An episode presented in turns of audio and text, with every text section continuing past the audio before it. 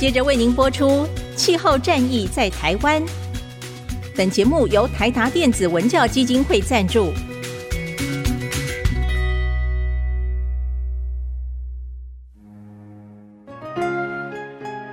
换装一颗 LED 灯，一年减碳七十公斤；喝咖啡使用环保杯，一年减碳四点零一公斤。上班出门前记得把保温电热水瓶的插头给拔掉，一年减碳一百五十七公斤。面对气候战役，对抗地球暖化，可以是个人的事，更需要政府及企业的参与。台达电子文教基金会邀您一同寻找既能提升生活品质，并可大幅提高能源使用效率的提案。欢迎收听《气候战役在台湾》。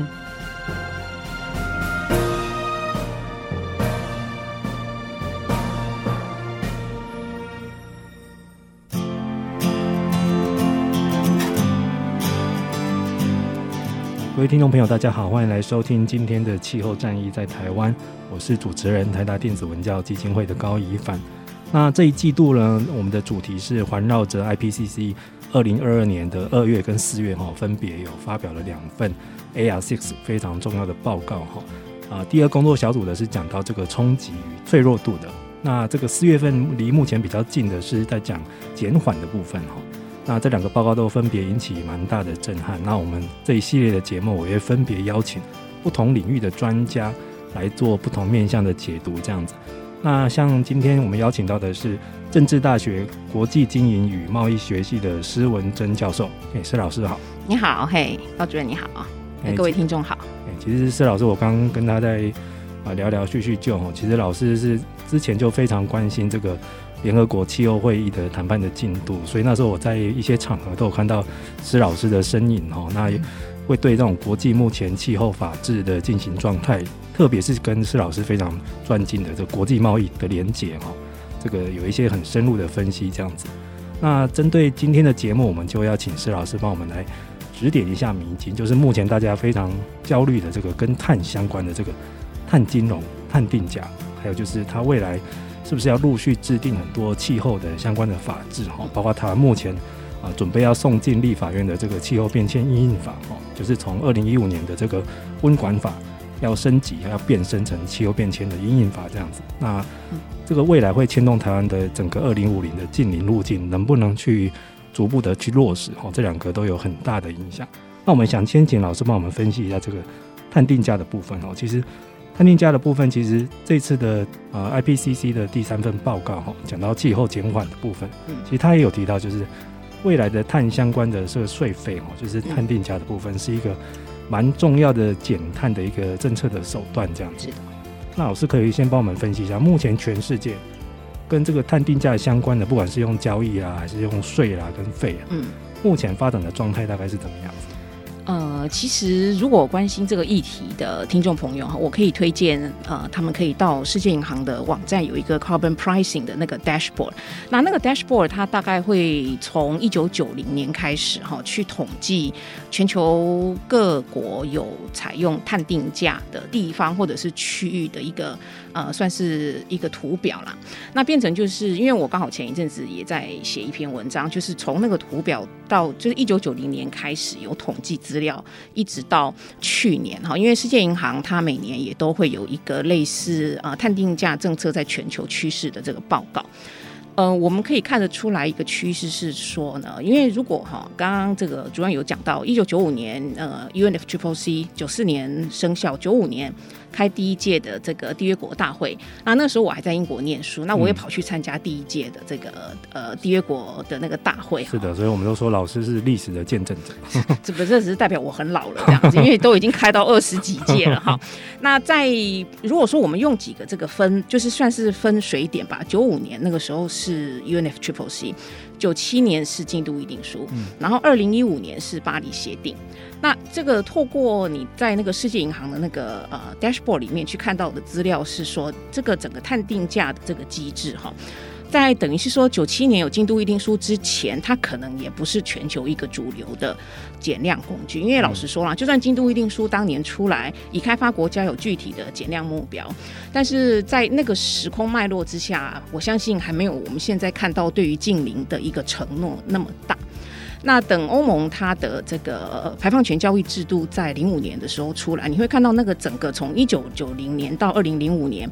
的那一段十五年间，这个碳定价的这个政策其实并不是很普遍的被全球所使用。嗯那从二零零五年一直到巴黎协定的二零一五年的这一段期间，其实它那个成长的趋势就开始很明显，因为我们看到的并不是只有欧盟，也不是只有排放权交易，嗯，我们会看到有很多的类似碳税、能源税，好，那也有一些地方性的这个机制也开始有出来，那等于二零零五年到二零一五年，它算是一个。成长已经比较快速的时间点，但是如果你去看它的那个整个趋势，从二零一五年一直到去年二零二一年，它那个整个的成长的趋势是非常的明显。嗯，特别就是在去年的时候，中国它虽然是也只有发电部门有放进它的排放交易制度，但是中国的那个。全国性的制度进去之后，你会看到这个整个全球有受到 carbon pricing 的这个呃定价制度的一个区域的排放量其实是非常高的。嗯，所以变成就是呃，你从这些统计的资料上来看。呃，我们会了解到说，其实你温室气体的减缓的政策工具，它当然有类似比较经济诱因式的，就是像碳税啊、排放交易制度，那也会需要有一些直接管制型的，比如说呃，就是效能标准，好，或甚至有有现在比较少看到的，就是直接针对温室气体。特定的温室气体有类似这种像我们针对空污的那种直接管制，嗯，但是无论如何，呃，我们现在看到比较多的国家，它选择用类似碳定价制度的。减缓的政策工具，其实这个背后的原因也在于，就是温室气体要减缓，它会涉及到的已经不是很单纯的环境问题，它还会有很多产业的问题。嗯，那因此就是你用这种比较具有弹性的政策工具，其实对于政府或对于企业来讲，它可能有一些弹性来去选择。比较适合他自己的做法。嗯，那但是呢，我觉得还是要看一下每一个国家、每一个地区它的脉络。因为比如说我们讲到碳定价，然后大家一定会马上会问到说，那到底我要定一顿碳是多少钱这个事情？嗯、那很多的组织，包括呢传统上我们会觉得说，它好像管的都是比较跟央行有关的国际货币基金，他们也有出版这个碳定价的这个研究报告。嗯，那所以变成是说，到底。它的碳价要定到什么样的一个程度？很多的研究有很多的价格。嗯，那我觉得比较重要的是说，因为每一个国家它的产业结构、它的排放结构，呃，是不一样的。那因此呢，台湾可能要采用哪？就是我们先不论说你要台湾是要走碳税、碳费，或者是要走排放交易，那个可能等一下还可以再谈。但重点就是说，如果当我们要用碳定价制度的时候，其实那个价格的门槛要设在哪边？呃，我是觉得说要要先了解到每一个地区它的排放的状况，嗯，它的产业的特性比较好。那因为我们现在当然会看到说有一些比较简单的比较的标准，那我们去比跟我们的产业结构比较相关。或是排放量比较相关的这个地区，他们的价格是多少？那这样的比当然是对于民众沟通是很直接，或者是产业的诉求。如果他面临的竞争是来自特定的国家，他会觉得说用这样来比可能会好一点。不过用这样来比，他还会碰到一个问题是说，因为每一个地方它的制度的设计，还有它的比如说能源结构，它的电力结构。都可能不太一样，嗯，好，所以当每一个国家，比如说我们说我们最常看到的就是我们看新加坡，嗯，所以现在你看，从去年开始市面上一直喊的一百块就是用新加坡，就跟着新加坡的，对，但是新加坡，比如说新加坡它的电业的结构跟我们不一样，嗯，它的产业结构也跟我们不一样，所以新加坡它可以在以排放量作为收碳税的一个标准，然后呢，它的发电业收了碳税之后，它可以把这个费用。部分的 pass 到用电户，嗯，那因为新加坡收的是税，嗯，税它变成在政府的设计上面，它可以退还给一般的消费者，就是一般的用电户，嗯，所以变成是说，当你要选择新加坡，它当初选择这样的一个费率的时候，它背后整个制度的设计是这样的一个考虑，但这个状况其实在台湾是不一样的。嗯，因为台湾我们收的是气候变迁费，嗯，那这个费其实就台湾的法制基础下面，它是属于专款专用，它不是进到国库，让政府可以有比较弹性的运用，所以必须要指定专门的用途，对，然后不能去乱花的，这个用途一定是要在法律上有写的，就像我们的空屋费。我们的空屋法有写空屋费用这个几个项目，那它就变成是空屋基金，空屋基金的这个主管机关就是环保署。嗯，那变成是说，呃，当我们收碳费，我们是用这样的一个机制来收，嗯、那还能不能参考新加坡的费率？那这个就是一个。比较大家不会去想到的，嗯，再来就是我们的电业的结构也不一样，嗯，然后我们的产业的结构也不一样，所以有时候要去看说哪一个国家的费率比较适合的时候，你要顺带的去了解到说我们打算要推行的制度跟别的国家的制度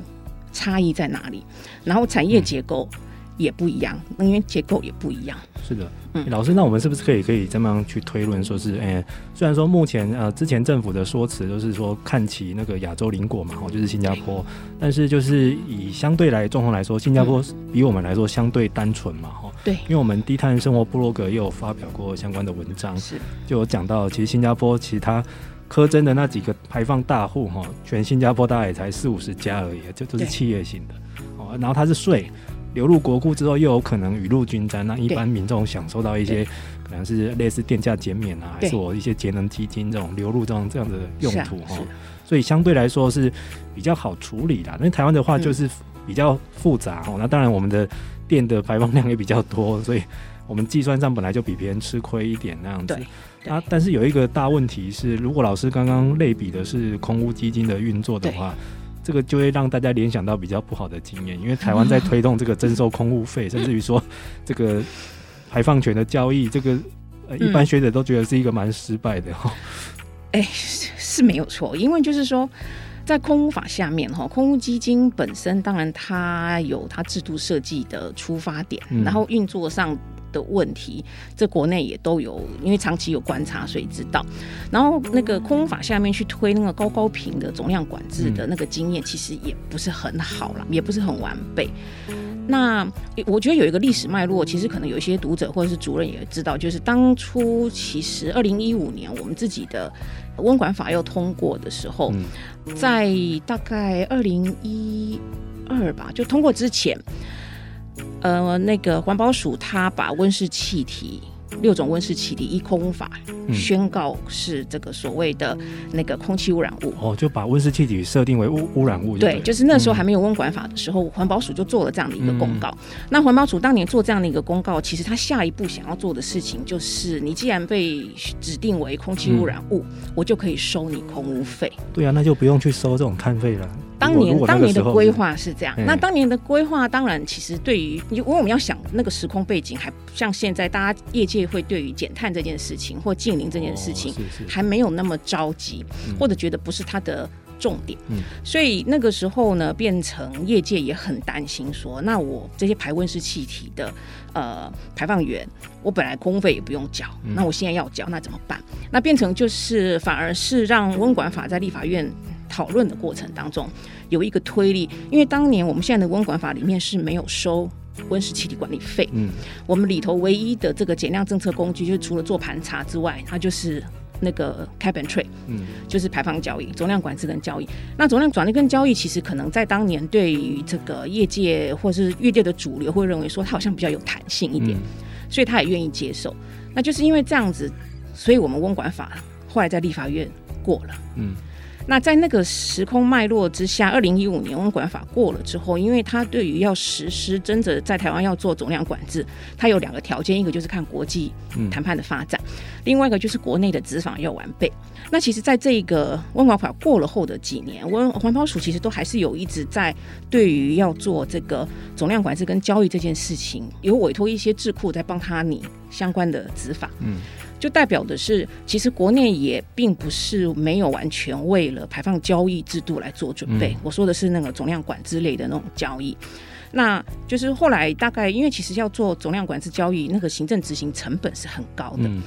然后再加上你要做这个一开始要给这些排放源到底多少的碳权的这个分配的计算的方式。对，那个 cap 要定在哪里？cap 第一个是 cap 要怎么定？嗯，好，然后再来就是你 cap 定了之后，你下面被要求要参加的这一些排放源，你要用什么方式去把这个 cap 分成等单位分给他们？嗯嗯、你要用它的历史排放量吗？好像也不太公平。嗯、那以欧盟现在进步的做法，就是他会用所谓的 benchmark，、嗯、就是他把那个可能排放效率最好的前十。嗯，百分之前十，然后作为一个分配的依据，就是向资优生学习。对，向资优生学习。那你排的越少，当然，呃，就是说你你的表现越，就我给你这样子，你表现越好，其实我给你的，你到时候你寂寞，嗯。排多少你就缴回来，你也不需要到市市场上去买。但如果你本身的，比如说效能不是很好，嗯，那你就没有办法拿到那么多，嗯，那你要想办法就是 improve 你的效能，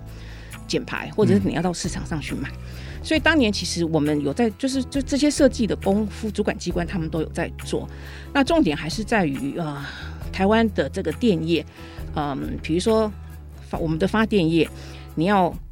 要求他承担什么样的义务？因为我们的温管法是说，如果是公用售电业的话，他卖电给人家，然后这些卖出去，就是我的我发电业下游的这个用户。那你的责任是要发电业来减，还是要用户来减？对，是发的人来承担，还是用的人来承担？嗯，因为这个就涉及到说，第一个你一开始分配的时候，发电业要拿多少，嗯、然后到最后发电业，因为 Cap and Trade 一个很重要的管制的目的，就是我最后排我的一个管制期到了以后，我今年排多少，我要缴多少的 allowance 回去，嗯、我要缴多少的那个核配量回去。那发电业它的排放，我是要把。我供电的那个扣掉，还是我要把它算进去？嗯、就是说，这些的这个整个计算，对于当年可能在设计这些配套的时候，争议都会很大。其实也蛮挺复杂的啦，哈，因为每个产业的状态又不一样，然后又牵涉到一些呃，可能标杆学习还是最佳可行的那个技术上，哈。是是。跟各位听众朋友们做一个比较生活化的解释，就好像我们去健身房参加一个减肥班，哈。教练会针对每个人状况说：“哎、欸，你我觉得你应该半年内要减五公斤，或你一年内要减十公斤。然后，但是我们都要向那个魔鬼筋肉人学习。然后，这个要减的这个，如果你减成功了，那个剩下那个额度就是你一个可以去交易的量，这样子。对，就教练叫我减五公斤，我减了十公斤。嗯，那我这个多出来的就是可以拿去市场上交易，这样。对，我觉得其实他们欧美国家很很会玩这一套，因为他们像他们的什么电费啊、水费，这个都是先预售的嘛。嗯”你一年先缴一个一定的量，那年底如果你有少用什么，我会退还给你。台湾这个好像大家是不是比较习惯，就是政府叫我那个论斤称量，你叫我收多少我就给多少，不要再跟我啰里吧嗦的。最好说我缴出去之后当赎罪券，你也你也不要叫我说以后还要那个承担什么责任，我就缴一笔钱就了了，你不要再来烦我。然后的业者是比较对这样比较习惯一点。其实我觉得是说，也要看不同的产业啦，因为等于是说，像刚那个主任您比的那个例子，我觉得就很好，因为你每一个人他，比如说我我原本的。BMI 是多少，对不对？嗯、然后我要减，我的努力可能会不一样。比如说，我同样要减两公斤，一个一百八十公分的跟一个一百五十公分的要减两公斤，或者是一个六十岁的跟一个六岁的要减都不一样。那变成就是说，我们原本想要设计这一种 cap and trade 的制度，就是认为说。我们大家衡量嘛，有些人真的减不下来，我就是去买人家的。嗯，有些人其实因为他可能设备比较好，技术比较新，我要减是比较容易的。嗯，我投资下去的钱，其实我很快就可以回收。比如说，我可以省电费啊，我可以省水费，所以我可以减很多，然后把政府配给我的，然后我卖给人家。那等于他有双重的收益。就是对，感觉他的这个当初制度的设计其实是这样。那因为有很多的。政策规划都可以用类似的工具。嗯、我们比如说，我们说电动车好了。嗯、Tesla 它为什么前几年它卖车其实是赔钱的？哦、本业并没有赚钱。本业并没有赚钱，它赚的是什么？它赚的是美国有很多的地方政府，它会要求说，我的车商在卖车的时候，你每一年要有固定的比例是卖电动车，或者是卖那个 hybrid 的车。那如果你一个车商一个车队，你有达到这个标准，那就没有问题。但是如果你超标的话，我会给你 credit。嗯，那没有达到这个标准的，你就要拿这个 credit 去用。那因为 Tesla 制造的全部都是电动车，所以他手上满满所以他手上满满的就是那些有有这种规定的州政府给他的这种叫做管制上，它不叫 carbon credit，它是一种法规上所创造的，是一个容许的配额这样子，就感对感觉是这样子。那变成就我如果是福特，我福特我没有办法今年满足你那个电动车要求，我要占我整体卖车的，比如说。三趴好了，嗯、那我就只好去跟 Tesla 买。嗯嗯，那 Tesla 根本不需要符合这个规定，我反而还拿很多的这种管制上面的这种配额。嗯、所以有一些的政策工具的运用，其实就是会对于不同的，就是怎么讲，它的运用的成效，还有说它运用在什么样的状况，其实是有一些的设计，我觉得是很有弹性的。因为这个牵涉到，这有点像什么？消费心理学是吧？就很多政策当初设计是，我觉得大家会这么做，照我这样激励的，然后大家都会越来越越成熟，越来越越减碳哦，都每个都练成魔鬼肌肉人。但是消费者跟一个被管制户，他往往他的行为他会转的，转到你很难预料的方向去。对对对。那老师，我们来聊聊碳费到底要收多少了哈？目前政府虽然说一直没有公告，但是之前一直说可能是跟着新加坡哈。那新加坡之前它每一吨是收四到五块美金嘛哈。对。但是今年有一个消息是，今年二月要涨，新加坡突然大涨，而且是倍数级的哈，未来要收到二十五、三十五美金，而且长期是要到五十、八十美金。对。几乎是要看齐欧欧盟的先进国家的标准。对。这么一来，哎，连新加坡都突然飙这么高，这样台湾的碳费，老师是不是觉得也不能收的太低啊？啊、呃，我觉得应该这样讲，就是说哈，我们去年的时候，呃，除了看新加坡收多少之外，我们好像我们也是有委托那个 LSE 有一个智库来帮我们去估算，说台湾比较适合收多少的呃碳费。嗯，那那个智库他估出来的，好像我记得是大概三百块。好，那。怎么讲？当初那个智库怎么估？我觉得那个是另外一回事啊，因为他们也是用一种比较直性的方式来去去看。那这个就变成是说，呃，一百、三百，或者是更高，或者是更低。那我的感觉是说，哈，在去年的年中，欧盟有它的边境调整措施有公布，它的公呃 CBAM 公布了。那 CBAM 公布之后，呃，我的感觉是说，大家会认为，第一个，台湾碳费要赶快收，嗯，然后呢，这个不管是业界或者是政府或者是民间团体的讲法，都是你不把钱留在台湾，你就是给欧盟，嗯。我觉得这不见得是一个很正确的讲法啦，因为首先就是说，第一个，欧盟它的制度，其实我们输欧的产品，如果真的缴了这一个所谓这个 CBAM 的 certificate，就是你的产品碳含量是多少，你就要去买多少张的这个 certificate。那这个它的这个一张的这个 CBAM 的 certificate 的价格，就是每一个礼拜欧盟它在排放交易制度下它的配额的。拍卖价的平均等于是浮动浮动式的。嗯、好，那因为你有一年的时间准备，所以你就变成说，这一年当中，你的进口商要随时去看。嗯嗯、那当然，你其实厂商他也可以把这个 C band 的成本全部都 pass 到苏欧的产品上面。嗯，那当然如果选择这样做的话，其实厂商也不见得要负担这些成本。嗯，对不对？那这个是一一件事情，那当然就是说，他如果把这些费用全部都 pass 到他所有的产品，那他的竞争力就会不如欧盟当地的同类产品。嗯嗯、那当然，欧盟它的这个 CBAM 制度的设计的目的，就是希望达到这样的一个效果。我欧盟的产品因为有这个环境管制的成本，所以我面对进口的产品，我希望拉平我们的竞争的水准，就也减少那个碳泄漏，也减少碳泄漏的这样子的一个问题。嗯、好，那所以。这个是一个，就是 CBAM 的成本是不是完全由出口国的制造商来承担这件事情？我觉得可能还有讨论的空间，嗯，对吧？因为你如果你本身的售价其实是有一些竞争力，你把这个 CBAM 的这个成本加进去，你的产品还是有竞争力的话，那不见得对于这些厂商来说。它是额外有增加的，嗯嗯、对不对？然后第二个就是说，当我们刚刚知道说你这个 C band 的凭证，它的价格是以欧盟 ETS 下面的那个配额的拍卖价来计算，去年的价格，我们如果以平均来看，那都是七八十块欧元的，哇，已经标很高了。那你台湾怎么可能收到这么高的一个价钱？因为就是说 C band 的制度，就是说你在出口国如果有缴碳费，缴这个碳，如果你出口国有碳定价的制度。你可以有部分减免，嗯，但是减多少或怎么减，其实他们现在内部还有一些立法的程序还没有完成，嗯，所以你不可能说只要有缴，他就完全豁免。是，嗯，所以会不会有一种情形是说，他就他会用一个实质的收费的一个标准，然后来看，比如说我们假设啦，我假设台湾收每吨是一百块，然后欧盟那边每一吨是三千块。那你就缴那个差额，嗯，所以变成是说你在讲说哦，我与其给别人，我不如留给自己。那除非是说你要把别人打算要收的钱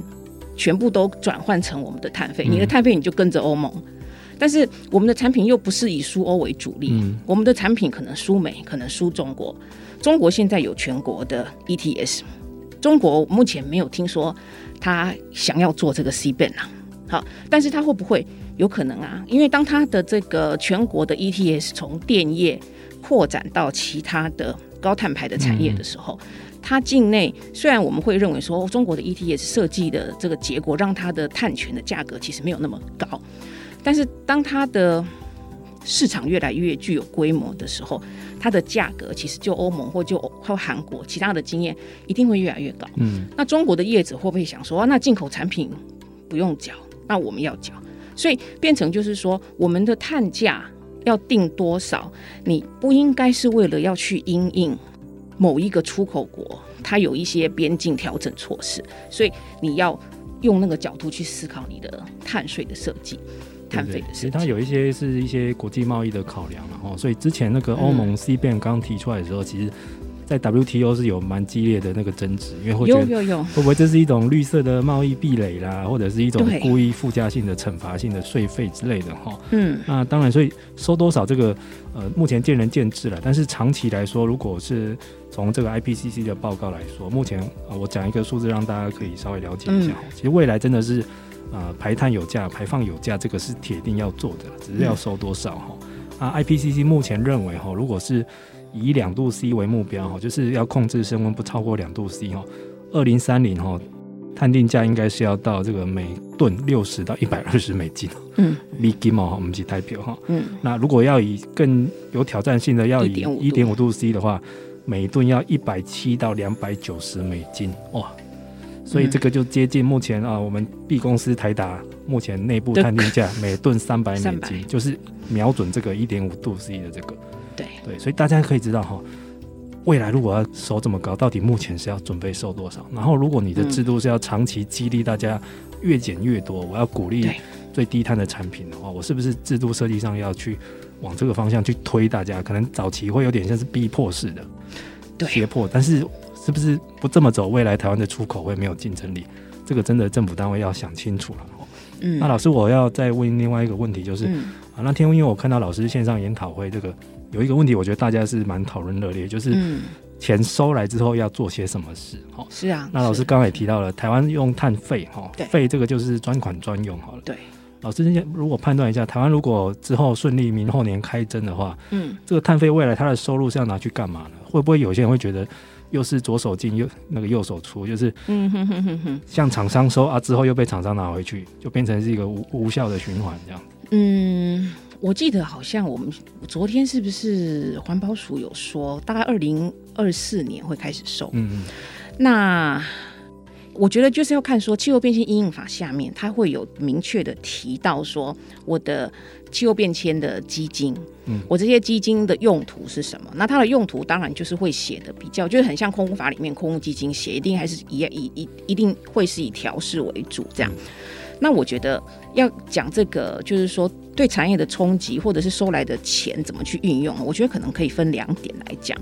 第一点就是说，哈，有时候我们希望说产业的冲击不要那么大的，呃，就是一开始你收，你不太可能定到一个大家觉得是一点五度 C 为目标的那个高标，因为其实你有时候对于产业的冲击过大。呃，确实是也可能会造成一些社会上的不稳定性啊，因为我们也不希望说很多产业因此就外移嘛。嗯，因为毕竟我们邻居很多国家是没有任何的碳定价，所以我们的碳泄漏的问题也会很严重。如果万一我们的成本是很高，那第二种做法就是一开始如果说你的费率定的不是很高，那我知道就是经济部跟这个环保署或者是说呃产业界他们有谈谈一种方式是是不是要有没有可能有一些特殊的状况之下可以免征。或者是呢，我让产业可以自己提一个，比如说具体的减量目标。好，呃，如果我，比如说我，我今年跟去年相比，我承诺我自己自己减三帕，那我如果真的自己减了三趴，那我要么就是缴比较少，或者是说我就不缴，因为很多的配套方式，我们的目的是为了减碳。所以重点不是收钱了，只要促进企业去减碳。对，没有错。嗯、其实就像刚刚主任有提到一个重点是说。我收碳费的目的，我是希望鼓励企业能够减碳。嗯，那所以这个我相信也是为了企业，它就是第一个就是企业是要需要能够有减碳的一个诱因。然后第二个，我觉得还有一个很重要的事情就是啊、呃，企业它也要能够去认知到说哈，污染者付费，因为空污要缴空污费，水污要缴水污费，垃圾要缴垃圾处理费，这些全部都是。你污染的外部成本，那本来就是企业应该要承担。所以我觉得，当我们去说你缴来的费用要怎么去运用的情形，可能第一个就是，呃，有很多的方式是不见得把钱收进来最重要，比较是要能够让企业可以真正实质达到减量。然后第二个就是钱收进来之后怎么运用的这个问题，还会涉及到说，是不是我要全部用在让产业。把钱拿回去做减量，嗯，那感觉好像他们没有去承担到这个污染者付费的这样的一个精神，嗯，那呃，我觉得还有就是说，你的钱收进来以后，因为毕竟我们用碳费的方式，你比较很难去做到。比如说像新加坡，或者是说加拿大，他们有一些用碳税的方式，其实是去、嗯、呃，或者是加州，他们的这个方式可能就是去补助低收入户，嗯、或者是像加州他们的这个排放交易制度下面，拍卖的收入是去盖高铁，嗯，好，就是你有很多其他的政策，其实它也都是减量的用途，或者它是我们现在讲到很重要的一件事，就是公正转型，或甚至是说你气候变迁受到。呃，影响的那些脆弱地区的居民，他们可能会需要搬迁的补偿啊，哈，或者就是这种都可能会是需要政府的资源的投入。那这些是不是有可能会写在气候变迁应用法里头？我们的气候变迁的这个费用怎么去支用？所以这个感觉上就是我们决定要先收碳费的情形之下，这个后面的使用的用途，它的限制就会比较大。嗯嗯。嗯对，因为目前按照政府公告，如果是大排放源要收的，未来大概是几百家了哈。但是如果是要再更普及的话，可能因为产业界会觉得啊不公平，为什么都争我大户？对。但是政府就管理的角度会觉得这样比较方便做啊。是啊。管几百个，我不是管全民，管全民我会累到死这样子。但是这个既然是费用，那这个用途真的一开始要写清楚了，对，不然怕真的以后会有一些。反效果的出现，这样子。嗯，是。那我们来谈谈这个气候法治这一块哈。那这个其实这一次的 IPCC WG 三的报告也有谈到气候法治是蛮重要的。目前大概他们统计，现在全世界有五十六个国家已经有针对于这个温室气体减量的相关的法制出来哈。所以如果台湾的这个气候变迁因应法，其实应该也可以被算在里面哈。我们也算是在法制面是算蛮领先的。但是老师，你觉得目前准备要送进立法院这个？气候变迁因应法，你觉得它未来前途如何？目前十二个版本。哎、欸，其实我的感觉是说，哈，我们本来已经有温管法了，所以其实我们本来应该就是那种属于已经有管制立法的国家了。嗯、那气候变迁因应法。因为其实，在环保署有几次公听会或者是专咨会的过程当中，不同研究领域的专家都会有给他们意见。那但是我觉得，就是说，你行政院的版本，当然，呃，最后的版本有一些有一些条文，我我个人是有一些保留啦。但我觉得那个是另外一回事情。就你这个版本送到了立法院以后，跟这么多的立法委员的版本，因为其实不管是环保署。经济部下面各个单位，他们都有已经有委托制图去比较过不同版本的差异性。那比较的目的有没有反映在最终行政院送出去的版本比较方便跟不同的立委沟通？这个我不确定，嗯，因为这个等于是事前行政跟立法部门是不是已经有开始对于气候变迁印法要有一些关键的条文、关键的制度怎么设计来写？有没有先做沟通？这个我不确定。但是我是我的感觉是说，送到立法院跟这么多的立委的版本在一起谈判的时候啦，应该真的就是要掌握几个。重点，我觉得就是呃呃，立法部门他也必须要能够清楚的知道说，我们气候变迁印法现在很多制度的设计到底目的是为了什么？嗯，然后这些设计的目的下来以后，呃，你的条文怎么写？就好像主任一我们有提到，你碳费它的用途要怎么样去能够具体的写？因为你既然是碳费，它能够用在哪里，就一定法律要定得很清楚。嗯，所以在那个部分的写还有用途，它就会是一个关键。或者我们刚刚讲到碳费，你碳费有没有打算可以有一些减免？哦，但是减免的规定可能要很具体、很明显，你那个减量的那个效果要很具体。嗯、那因为有有时候你完全，因为你看温管法很多的东西都是授权主管机关定，嗯、但是因为现在气候变迁应法它所 cover 的议题。比如说，包括收碳费啊，或者是是不是可以完全免征碳费这件事情，你如果全部都授权环保署作为主管机关定，其实我感觉上是在部会之间后续会造成很多的执行上面的困难，恐怕会自在难行哈。对对，因为有一些它的目的或事业主管机关，他在执行的那个执法，其实他应该有一些弹性啊。像我个人很好奇的是，啊，因为碳费的话就是锁在二氧化碳，但是大家知道温室气体不止二氧化碳。如果哪一对，对，如果哪一天有一个企业说啊，我是捡那个甲烷的，甲烷是最强的温室气体哦，嗯，哎、欸，啊，这个碳费可不可以鼓励到我？就是他一开始要把话要说的很明确，但是要保留一点点弹性，然后这个以便应付未来的状况，这样，所以这个目前也是包括老师在内，大家蛮担心的啦。哈、嗯，那老师，我想再问一下，就是呃，其实台湾也刚公布了那个三月底哈。台湾政府终于公布了这个未来二零五零的近邻近邻路径。老师这样扫一遍火速看下去，有没有老师你看到哪一些亮点？亮点，我觉得亮点就是我们总算公布了啦，值得鼓励一下，值 值值得鼓励。嘿，那但是我觉得是怎么讲？呃，我我们蛮肯定是说，它算一个比较平衡，就是说，因为过往大家感觉都是把压力放在能源部门跟制造业，嗯、当然他们两个加起来的碳排确实是占比较高的比例，但是呃，在近邻路径图里面，它也有规划住商跟交通部门，住、嗯、商跟交通部门其实，比如说这欧盟的绿色新政，他们这一次的整个涵盖的范围。其实也有考虑到这一些过往比较大家不注意的这一些呃部门别，就是服务业啊、好建筑业啊、交通这样。所以我觉得你真的你要国家近邻，它不是只有制造业的问题，它也不是只有能源的问题。像这次甚至是 IPCC 的报告，它也有强调一件事情，就是人的生活形态要改变，就是能够越平衡让。每全国的人都去 share 这个减碳的一个责任，这个本来就是应该的。因为过往我们好像感觉就是工业部门，但是这次的近零排碳，它有把这个住商、建筑跟交通部门放进去，我觉得是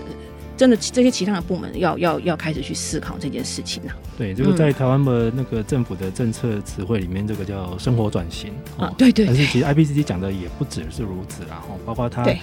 现在报告里面提到一个，我们之前节目有请来宾解释这个适足的概念，或者 sufficiency 这个，就是对，跟老师刚刚讲的一样，就是有一些无谓的碳的浪费，或者是排放行为或耗能行为是可以减免的哈。是，就是有点像是够用就好，刚刚好，为了地球不要太浪费这样子。对，所以这个都是蛮多一般人可以参与的部分的哈。对，但是就是对。关于这个近邻路径图哦，我跟一些同好们稍微聊了一下，大家都是跟老师意见差不多，就是说，哎，蛮全面的哦，总算公告了，好像方方面面什么都有了。对，哦，包括什么金融啊这种，哎，交通啊，交通以前这一块在简单真的还蛮少讲的哦，除了电动车以外，其他都很少，好像都提到了。但是对于说未来怎么去执行，大家好像又心中又冒出了不少的那个问号，这样子。对，其实我觉得就是说哈，这个感觉不太像路径图，这感觉比较像是一个目标。然后那目标你是设二零五零年，你的路径应该是三十年后相见。对对对，就 那时候我们那时候可能我我已经不知道到哪里去了，但是就是说。你现在已经二零二二了，嗯，你大部分的国家在规划的时候，可能二零三零也是一个重点。嗯，但是我们现在在路径图里面，呃，有啦，它某一些的产业，它特别有有讲到二零三零啊、二零四零这样，但是整体的国家的近零的规划里面，嗯，路径图应该是有一个。怎么走嘛？对，不对？二零三零就是中长中期要这个应该是最重要的。对对对，那比较可惜的就是说，呃，你看不到我们打算二零三零年一个很重要的一个中继的一个时间点，因为你看它离现在八年，嗯，就是两任总统的任期，对不对？那有想象空间很大，想象空间很大。那你这个变成是说二零三零年，其实我觉得。你可以看到里面很多对于技术的期待，嗯，都会希望说二零三零左右它会是一个已经成熟应用的时期。嗯，如果真的大家，因为我们会对于技术有抱有很多的期待，特别是氢能或者是这个 CCUS，嗯，但是这些技术的研发，如果你确定真的有一个希望它能够被 commercialize 的一个阶段，而且又是又是 affordable，然后又是 safe 的话，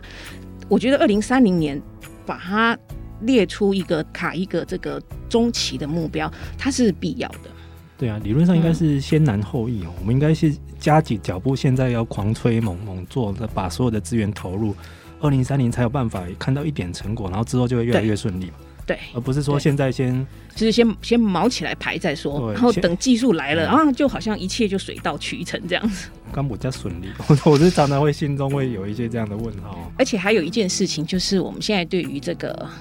碳权呐、啊，嗯，这件事情有一些有一些想象或者有一些的期待、嗯、因为比如说哈，呃，我们我们会看到说近邻路径里头有提到一些是想要透过碳汇来做二氧化碳的吸收上，那个本来就是 OK 的，因为本来碳汇它的功能就是去去平衡。但是呢，如果说你今天一个国家的近邻，它会大量的仰赖，不是只有我们自己顾好自己国内的碳汇。他还可能会去仰赖，说我去别的国家去买，哦，去跟别人买去买这些所谓的碳权，哦，或者是企业。你看现在企业有很多做碳中和的宣示，嗯，然后呢，有很多不管它是叫做呃这个近零碳排，或者是碳中和，嗯，他们都会有提到一件事情，是说我真的减不下来，我就透过一些这个我们叫做 offset 或者是呃 credit 之类的碳权，嗯，这个跟政府在 cap and trade 下面发的那个 allowance 是不一样的。嗯，我等于是说我去买这种人家。做一些减碳计划，然后所取得的这个碳权，碳抵换，碳抵换，然后来抵消掉我真的自己减不下来的这个东西。那我觉得这个无可厚非，好，因为其实确实有很多的很好的计划，它会需要资金的投注。比如说，我如果协助呃那个某一个乡镇地区，我把所有的路灯换成 LED 的灯，或者是呢，呃，我协助去这个把一个家户他用的这种比较。比较呃，怎么讲？那个叫 clean coal stove，就是干净的厨具。这样、嗯、就是说，你有一些的计划，确实它会有环境效益，它会有这个减碳的效益。那如果没有这些资金的投注，那他们可能是没有办法做的。那但是就是说，国际上哈，这个这个国际上这种东西，其实就是在京都议定书之后，有这个 CDM 计划、嗯、GI 计划这样出来。那这些国际上现在当然还有各种不同的这种减碳计划，要符合什么标准，你才可以拿到这种自愿性市场上的碳权。现在标准很多样化。有些标准很严，有些标准稍微比较具有弹性一点。对，甚至于之前有人说，那个京都时代有很多很腐烂的那种碳权，以后如果接轨到巴黎协定，有一些是不被承认的。对对，因为它那个计划的品质，虽然说是联合国它 CDM 委员会有，嗯，也就是说它的方法论真的是设计的很复杂，然后很花成本，嗯，只是说它到底有没有真正达到减碳的效果？因为它都是宣称说，如果没有，就是。这些减碳的计划有一个很大的原则，就是要符合所谓的附加性。嗯，所谓的附加性就是，如果如果没有我这笔资金的投入，这个计划原本的排放量可能一年是两百万，但是因为有我这个计划的投入，我会减成一百五十万。嗯，所以它有点买空买空。我当初估的 baseline，我估越高，我可以拿到的越多，我、哦、就估高一点。所以变成是说这些方法论它的 baseline 的计算，嗯，呃，严谨的就会很严，嗯，宽松的也会有。然后在计划申请人在申请这些嗯这些过程当中，要有认证公司啊，这花费花钱先不用说，但是他在准备这些计划过程当中，他其实也是要很严格的去确定说他这个计划确实是符合这种标准，不然不做这件事情，我可能根本不排嘛，对不对？嗯、你做这件事情，我是从排两百变成排一百五，那所以因此国际上他对于这种 offsite 类的碳权，我们会希望说它越严谨越好，对，因为越严谨代表它。真的是可以有全球性的那种，如果没有，我的排碳可能会更高的那个概念。嗯、但是这种就是说，现在在全球上，它的标准很多，嗯，品质良莠不齐，对，价格也良莠不齐，嗯，而且应该也在就实施的顺序上也要调整哦。应该是我自己先想办法把我的排放状况减下来，是的，减到我完全真的无计可施，我真的变变成魔鬼筋肉人了，我还是瘦不下去。那我那时候再去帮别人减，或者是我再去想办法用一些外加式的哈，而而不是一开始就觉得啊，我不要减肥，我要赶快去 去跟人家买，花很多钱请健身教练来帮我干嘛？对，就是在次序上，大家应该还是要想清楚了哈，不要一开始就走碳底换这一条路。而且老实说，在国际上很多也不只是环保团体，包括认证单位，他也是并没有承认这一套的哈。嗯，好，今天最后问题来问一下老师哦，因为施老师是在这个。国际贸易跟这个国际的环境法是您您的专长领域嘛？嗯嗯、老师，您在目前在这个学术圈里面，这个关于国际这个跟碳金融、碳定价，或者是这种相关的绿色贸易的一些条文，这个算是一个很新兴热门的议题吗？嗯，其实如果我们就那个 WTO 来讲好了，因为 WTO 是我们我们是会员，嗯、所以。嗯、，WTO 它的国际贸易法下面其实已经很早就有很多一些，因为呃有一些国家它以环保为政策目标，采取一些贸易限制手段，然后就会有一些诉讼这样。那在呃，刚刚主任一开始有讲到说，呃，欧盟 CBAM 出来之后，WTO 有一些委员会会员就已经去质疑说，你欧盟是不是假气候变迁之名，然后行贸易限制之事？嗯、所以 WTO 现在下面他们去讨论这种呃，在一个大的贸易环境的脉络之下，他们也开始去注意到说，真的有一些气候变迁的如果他要使用贸易手段的话，其实 WTO 的规则并不是说完全禁止，他只强调一件事情，就是。你要不歧视，比如说欧盟设计 CBAM 的理由是说，我自己境内的这个排放源，我有这样子的义务要缴跟我的排放量相当的碳权，嗯、那它对我的生产而言是一个成本，所以我今天要求进口的产品要负担跟我一样的，那变成说你的制度设计只要是确保说进口产品所受到的这个 CBAM 的待遇，跟它本国的产品在欧盟的 ETS 下面所受到的待遇其实是相当的。那 WTO 的规则并不是说你不能够做，就是要证明它是公平的。对，我觉得证明就是说，那我们国际经贸法的规则下面，并不是说完全没有任何的空间。嗯，因为毕竟强调的就是一个公平竞争的贸易环境。嗯，嘿，所以这个是从贸易的部分。那我觉得金融的部分，那个是另外一件事情了。对对，其实往后跟这个相关的讨论只会越来越多了。因为自从这个去年这个欧盟这个。平地一声雷，这个 CBAM 提出来，也没有平地一声雷？其实它二零一九年的绿色的新政就已经有预告了这样的可能措施了。对，对接下来如果譬如说啊、呃，全球最大的美国、日本或甚至中国也开始有类似的措施，可能强度不一，嗯、那个时候应该就觉得，哎、欸，那这是一个全球的潮流了。以后大家都要为了这个激励减碳，或者是鼓励绿色产品，要有这样的一些。限制或者是一些奖惩的措施哈，对，所以我觉得 CBAM 也不会是第一个了，哦，之后就是，所以呃，有时候业者在想说啊，为了 CBAM 我要搞这么多事，那我要不要放弃欧盟市场？好，我们去 卖别的地方，我就可以逃了。但是你要想想，就是长期以来了哈，嗯，未来可能为了全世界二零五零净零跟减碳都要无所不用其极的去做这样的措施，应该也没什么地方可以逃的了。所以是啊，是啊，而且我们以我们的产业特性来说，很多的压力其实来自于上游的品牌商的净零的承诺。嗯。所以这个是另外一个可能跟别的国家也一个比较不一样的产业的特性，就是当你国家没有要求的情形之下，是你自己产业在供应链的私部门的要求。那如果国家也趁这个国际的潮流，能够把管制的环境把它给规划好，其实对于厂商来说，可能反而会更有助于他去面对国际供应商来给他的压力。所以是应该都逃不掉了，客户说了算，客户是神，不能反驳哈。是啊，是是是的。好，今天很谢谢施老师来到我们节目中，谢谢。谢谢嗯、那各位听众朋友，我们的气候战役在台湾的节目目前已经转型成 Podcast，那目前在三个平台，包括 Apple、Google 还有 Spotify 都可以收听得到哈。那也希望大家可以加入订阅来给我们鼓励。好，老师谢谢今天来到我们节目，谢谢谢谢。各位听众，我们下次再见喽，谢谢。